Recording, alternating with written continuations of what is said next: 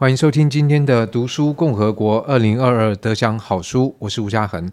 这个单元是把读书共和国在今年得奖的一些好书来做一次介绍。当然，在这里面一定也有更多的遗珠之憾，但是一再强调，就是得奖它本身就是一个肯定，但是这肯定有它的局限。但是如果我们就它肯定这面来介绍的话，我想还是可以提供给很多读者阅读的参考。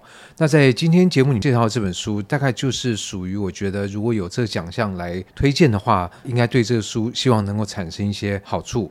那我们要介绍的是《哥本哈根三部曲》，在现场是潮浪文化的总编辑雅慧。呃，先跟雅慧问好。哎，主持人好，大家好，我是雅慧。第一个很恭喜这一套三本的书得到 Open Book 的年度好书的翻译好书奖。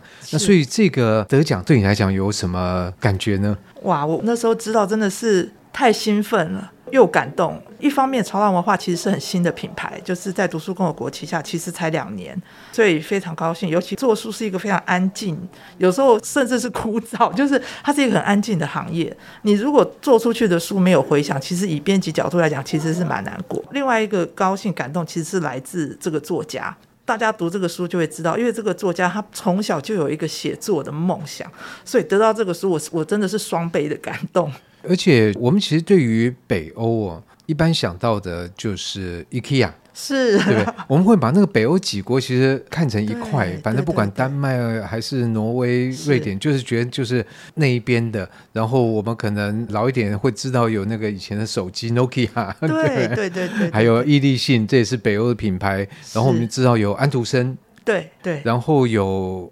我不知道就有吃那个丹麦酥饼哦，对，大家对北欧的那个印象好像都是停留在这些。那我觉得这套书很有意思的是，因为我自己本身我是对北欧充满很多想向往，因为它是一个很遥远的感觉，是一个北欧很冷的，对，就跟台湾很不一样，对对，非常不一样。所以就是好巧不巧，我做这套书真的光是这个书以外的背后太多故事了。对，所以，我们今天当然就要请雅慧来跟我们分享。不过，第一个我说要出版北欧的像这样的一本书，它的作者是出生在一九一七年。对。然后，其实他的作品即使在丹麦当地受到读者的喜爱，但是如果不是因为他诞辰百年的关系，在丹麦以外的欧洲其他国家也不知道这这样一位很精彩的作家。对，那更不要说在中文世界，所以能够被引荐到中文世界，我觉得已经是很不容易了。真的，真的。其实这个在在他这套书，因为他这套书三部曲其实是他的自传式的作品。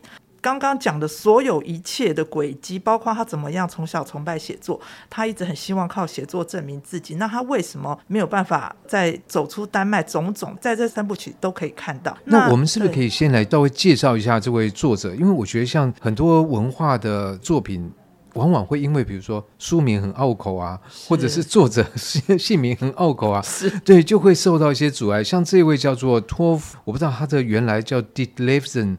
呃，可能这个迪特莱福森，这个要记就会觉得真的很拗口，比较。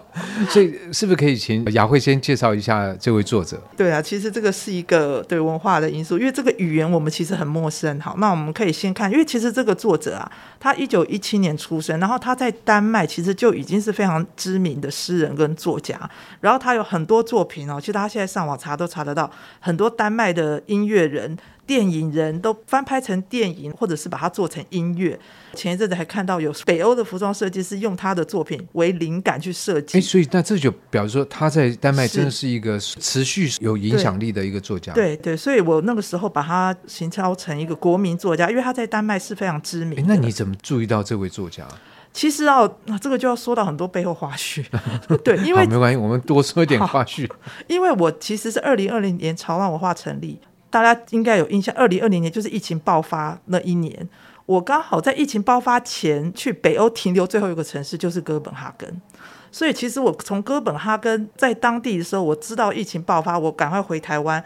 回台湾以后没多久，我就到读书共和国。隔年我就看到这套书，就对，所以你在丹麦的时候没有注意到这个？没有没有。那隔年后来发现有这一套书，我又读了一些它的简介跟内容，我就觉得哇，好棒！这套书我要签下来。后来因缘际会，因为我们很希望能够找到原文直译的译者哦，对，就不用比如说什么翻译成英文，再翻英文版，再翻成中文。对，因为感觉隔二手，其实感觉不是很那个。那后来找到译者呢之后呢，跟他一聊，就更觉得哇，太多。因为我我本来不晓得这个作家在丹麦这么受欢迎，嗯、那是因为那个译者他告诉我，他说因为他有两个儿子，他是住在丹麦，他是嫁给丹麦，对一个马来西亚的华人。对对对，这个译者，然后他就说他他两个儿子读的小学就是托福小学，那个小学是用作家的名字，名字哦、对。然后他跟我说，他说哎，其实他们那当地还有一个托福广场，广场上面都是他的诗作，所以是因为托福就是那个地区的，对他刚好就住在托福小时候的童年的那一区，所以他说我找他的时候，他真的觉得有一点，我、哦、怎么就是有一种。不能说毛骨悚然，他就觉得冥冥中的缘分注定就对了。对，然后我在跟他往来的这些过程，我才知道，哎，托福在丹麦其实有这么重要的地位。我们再回到一下，就是他，因为他十岁开始写作，然后二十岁就出了第一部诗集，然后他一生的著作有将近三十本，包括短篇小说、长篇小说、诗歌、回忆录，然后他的主题都是围绕在女性的身份啊，他的记忆，尤其是童年，他非常多都在描写他的童年。那他。最可惜的是，他成年以后呢，他就开始有酗酒的问题，然后有毒瘾的问题，然后是不是在北欧算是比较普遍？好像听到很多跟北欧的这种这个，对对对，可能天气太冷啊，又黑又长这样。对，其实这跟当地的文化当然背景都有关系。他比较可惜是他一九七六年。他就自杀，服安眠药就过世，然后一生又结了四次婚。他本身的这个经历就已经非常的，我们说是传奇好了。那再加上我跟译者在往来的过程，发现说，哎，他在当地有这么重要的位置。然后这个译他他自己也很压抑，他本来住在那一区，他但是他没有，不知道，对他不知道。那译了这个作品，他也觉得一方面有感觉到冥冥中，然后再加上这个译者其实他本身也创作，所以他后来他在每天。呃，经过那些街区，他就自己跑去拍很多照片。那所以我们在这个书上所看到很多照片，都译者拍的。对，他甚至还跑去托福的故居，就是他书里完全都有写到他小时候住在哪里，长大住在哪里。然后这个译者就拍，拍完他寄给我，我跟他讨论后说：“哎，我说我们可以放在书里，就增加一点丰富，读者可以更了解这个作家。”其实这个也让我惊讶，就是说，这个差不多一百年前的第一个，这些房子都还是很坚固的在使用，然后也没有被都更啊、被拆掉啊，这些等等。对对对，这个应该是台湾希望将来可以努力朝这方面迈进。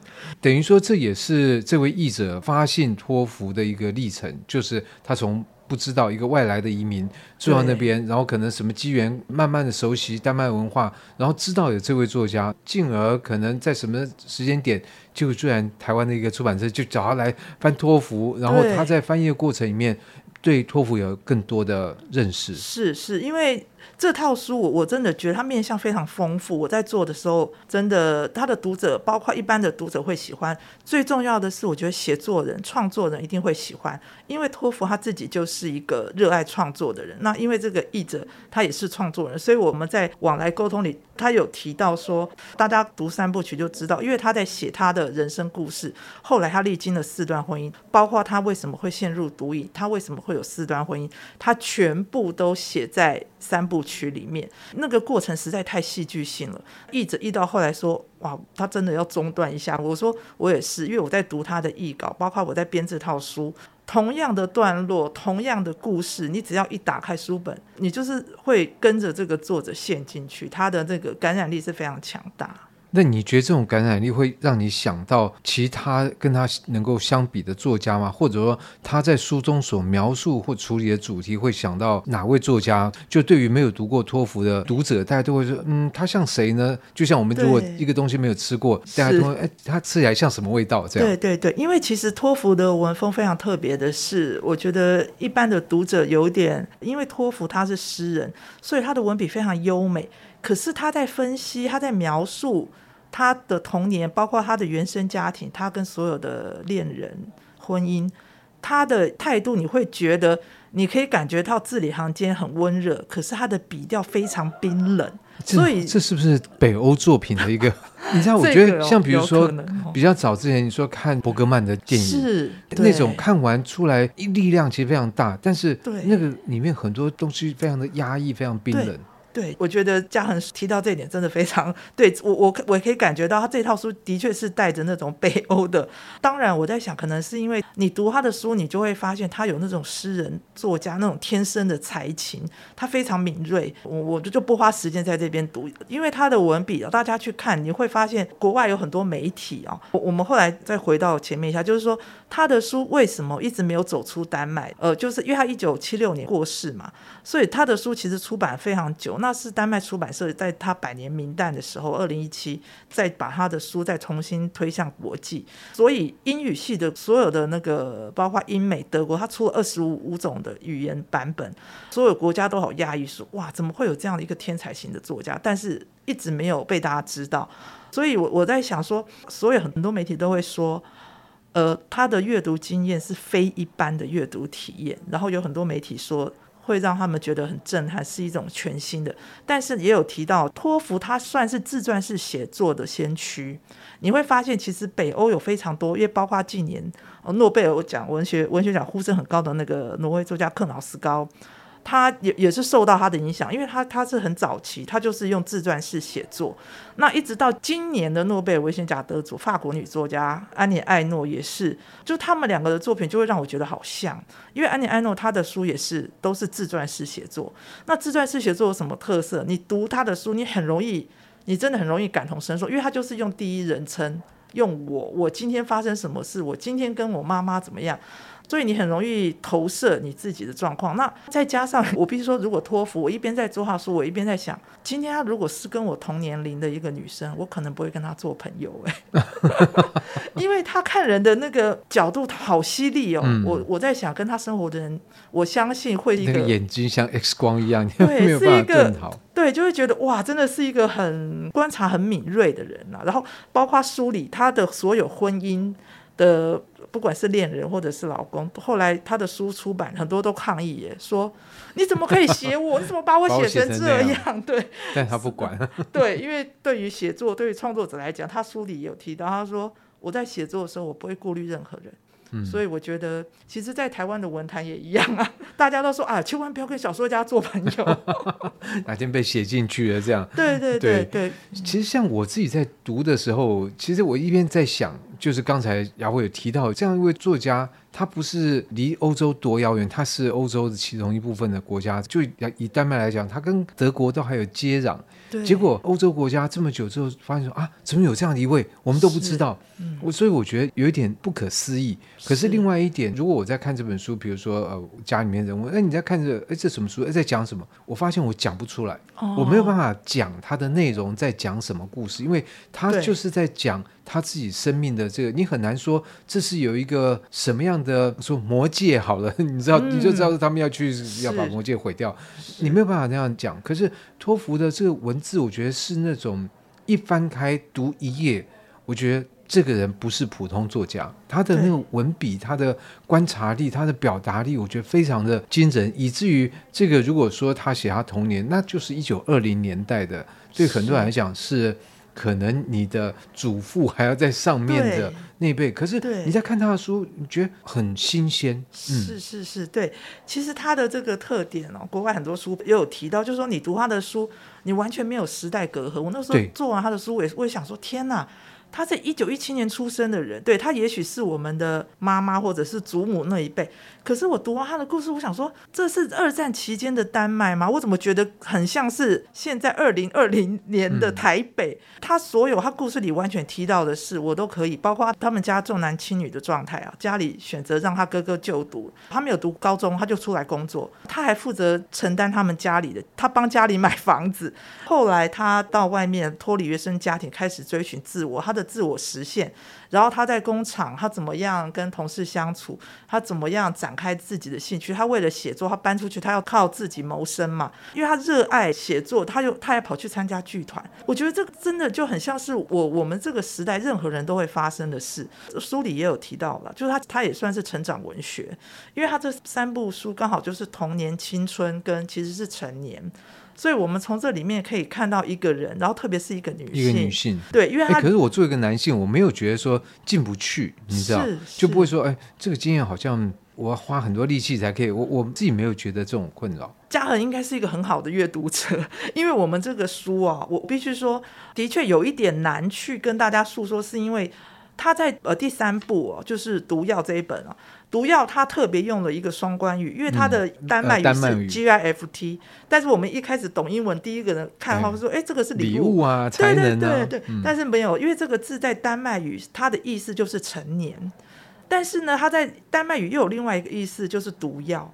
然后我就那时候我还问那个译者怎么，他说丹麦人就会喜欢拿这个开玩笑，就会说哦，你成年了啊，你你中毒了，你完了，你毒，他们会拿这个开玩笑，所以托福他用这个字其实是有双关的意思。哎，不是，里面还有那个已经结婚，然后也是毒药这样。对，其实他就是已婚。我觉得这个对有些人来讲也会觉得，哎，结婚是不是是服了毒呀？所以我觉得这个真的很有意思，就是跟语言跟文化，有时候真的我们从阅读里，你会，哎，你又了解另外一个国度或另外一个文化。对，而且一方面就是丹麦这个文化，其实就像我们刚刚所说，至少就我来讲，我觉得非常陌生。所以在这里面，就像刚刚提到了这个译者，我相信他在原文来读丹麦的托福的这个，一定会觉得好像托福在跟他讲话，然后他出门就是到托福。小时候生长，我觉得那个感觉，我说翻译这个书可以说对译者来讲应该是一个礼物。只是这礼物其实，我想有时候那力道太沉重，有时候你不一定能够销售。对，对，对。但是我觉得碰到这样的一个作者，然后你跟他在地缘上有这么样的关系，他去拍摄那些照片，实际上我相信都带着情感在拍的，不是说这个门好可爱，好我就随便拍一下这样。对，然后再加上我我提到，因为这个译者本身是写作者，我在想他对他的感觉。对，然后因为他就是第一人称，包括我自己在编稿，我我真的有时候做到后来都会毛毛的，就是 因为我可以讲一个趣事，我们是在做原文版嘛，这个译者是译丹麦语，但是因为我不懂丹麦语，所以我手上拿的是英文。台湾应该没有人懂吧？我在想。对，所以那译者真的好难找，所以我真的也觉得找到他是冥冥中、嗯、对，没有这个译者，我觉得我不太晓得我会不会用英文版，但是因为我是用英文版去对照，所以我那时候跟他一直在往来，我要核对。译稿没有出错，可是我看英文版的，然后我就发现，哎，他竟然漏译了一段，但是英文版有一段，然后我就想说，哎，而且那段其实很重要，也很合理，所以我那时候就特别写信去问那个原丹麦出版社，我说，哎，为什么英文版会有这个？那后来可能比对是发现版本的问题，就是丹麦出版社给我们的可能是他们二零一七年的百年的版，可是一。呃，美国那边拿到的译本可能是最原始的版本，所以有有些地方被删掉，或者是对，刚好漏了一段，嗯、然后那一段很合理，那一段我真的觉得好毛，因为那一段是刚好那个作者在自言自语，他说啊，我记得我最喜欢的作家就是谁谁谁，他提醒我一定要小心这个字的用法，就是漏了这么一小段，可是这段话感觉就很像他在对我说话，我就觉得哇，好毛哦。对，然后另外，其实像这个译者，其实我很喜欢读这三本书里面的注，因为透过这个书，其实可以了解一些对于丹麦社会它在过去的历史上面发展的一些东西。其实我觉得帮助很大。对对对，其实这个部分我跟那个译者往来还也是沟通了一下，因为那时候译者说，哎，他本来没有加太多注，我忘记好像几乎没有加，还是很少。那他译稿来的时候，因为我是台湾的读者，我完全因为他是住在丹麦，在当地生活。那我读的时候，就很多地方都会卡住，诶，这什么意思？这是什么来由？这样，然后我就说，诶，你可不可以帮我们再加个注？他就说，哦，他说好奇怪，就是华文世界好像大家很习惯。不可，因为他在那边已经住二十几年了，对对对对对，所以他已经熟悉了。其实他对对，所以后来我们在呃，因为包括其实。编辑就是第一个读者，所以包括我们就是为了这个书，其实加了非常多的注释，就是方便读者也可以进入。数量有多，但是没有不是那种长篇大大论的这个，就是点到为止这样介绍一下。我觉得就是让我们对于那个丹麦社会有着比了解安徒生、美人鱼以外更多的认识。对对，我们还是有稍微节制一下，因为毕竟是注注。对对对对对，不然的话等下注太多就喧宾夺主了。对对对，然后包括这个译。者也有讲，他说他译这套书也是他自己也也是重新再又上了一次丹麦语，因为大家知道，因为他是诗人，所以他诗里他书里的很多是意象是有点抽象，然后他有点跳跃式，他全部都是第一人称。那包括译者自己说，哇，他说真的，他拿给丹麦当地丹麦也不一定看得懂，他们不一定看得懂哦。其实我觉得可以理解，就像我们中文世界，几十年而已，就有这样的差别。对，可是他是说，比如说，就像我们中文世界，你如果走到路上有人去，你随便拿一个什么诗集，他可能也看不懂。那这个问题，其实，在我们我在。做中文版，我们当时出版的时候，其实有一些读者他们会写信到粉专，他也是问我们说：“这什么意思？” 对，说啊，这句什么意思？我记得在脸书这社团还引起了一些风波。但是，所以我我必须说，这套书它其实有一个门槛，就是你你是喜欢诗的人，你能够接受这种意象。我再讲另外一个花絮，就是其实这个原文版。我那个时候身为编辑，我真的非常挣扎。它的原文丹麦语，它是从头到尾完全没有分段，大家很难想象，完全没有分段。你就可以看到托福这个风格，他是多么大胆的一个作家，很有自信。他从头到尾就是喃喃自语：我今天怎么样？我走到哪里？我跟妈妈怎么样？我想到我现在怎么样？我未来怎么样？从头到尾没有分段。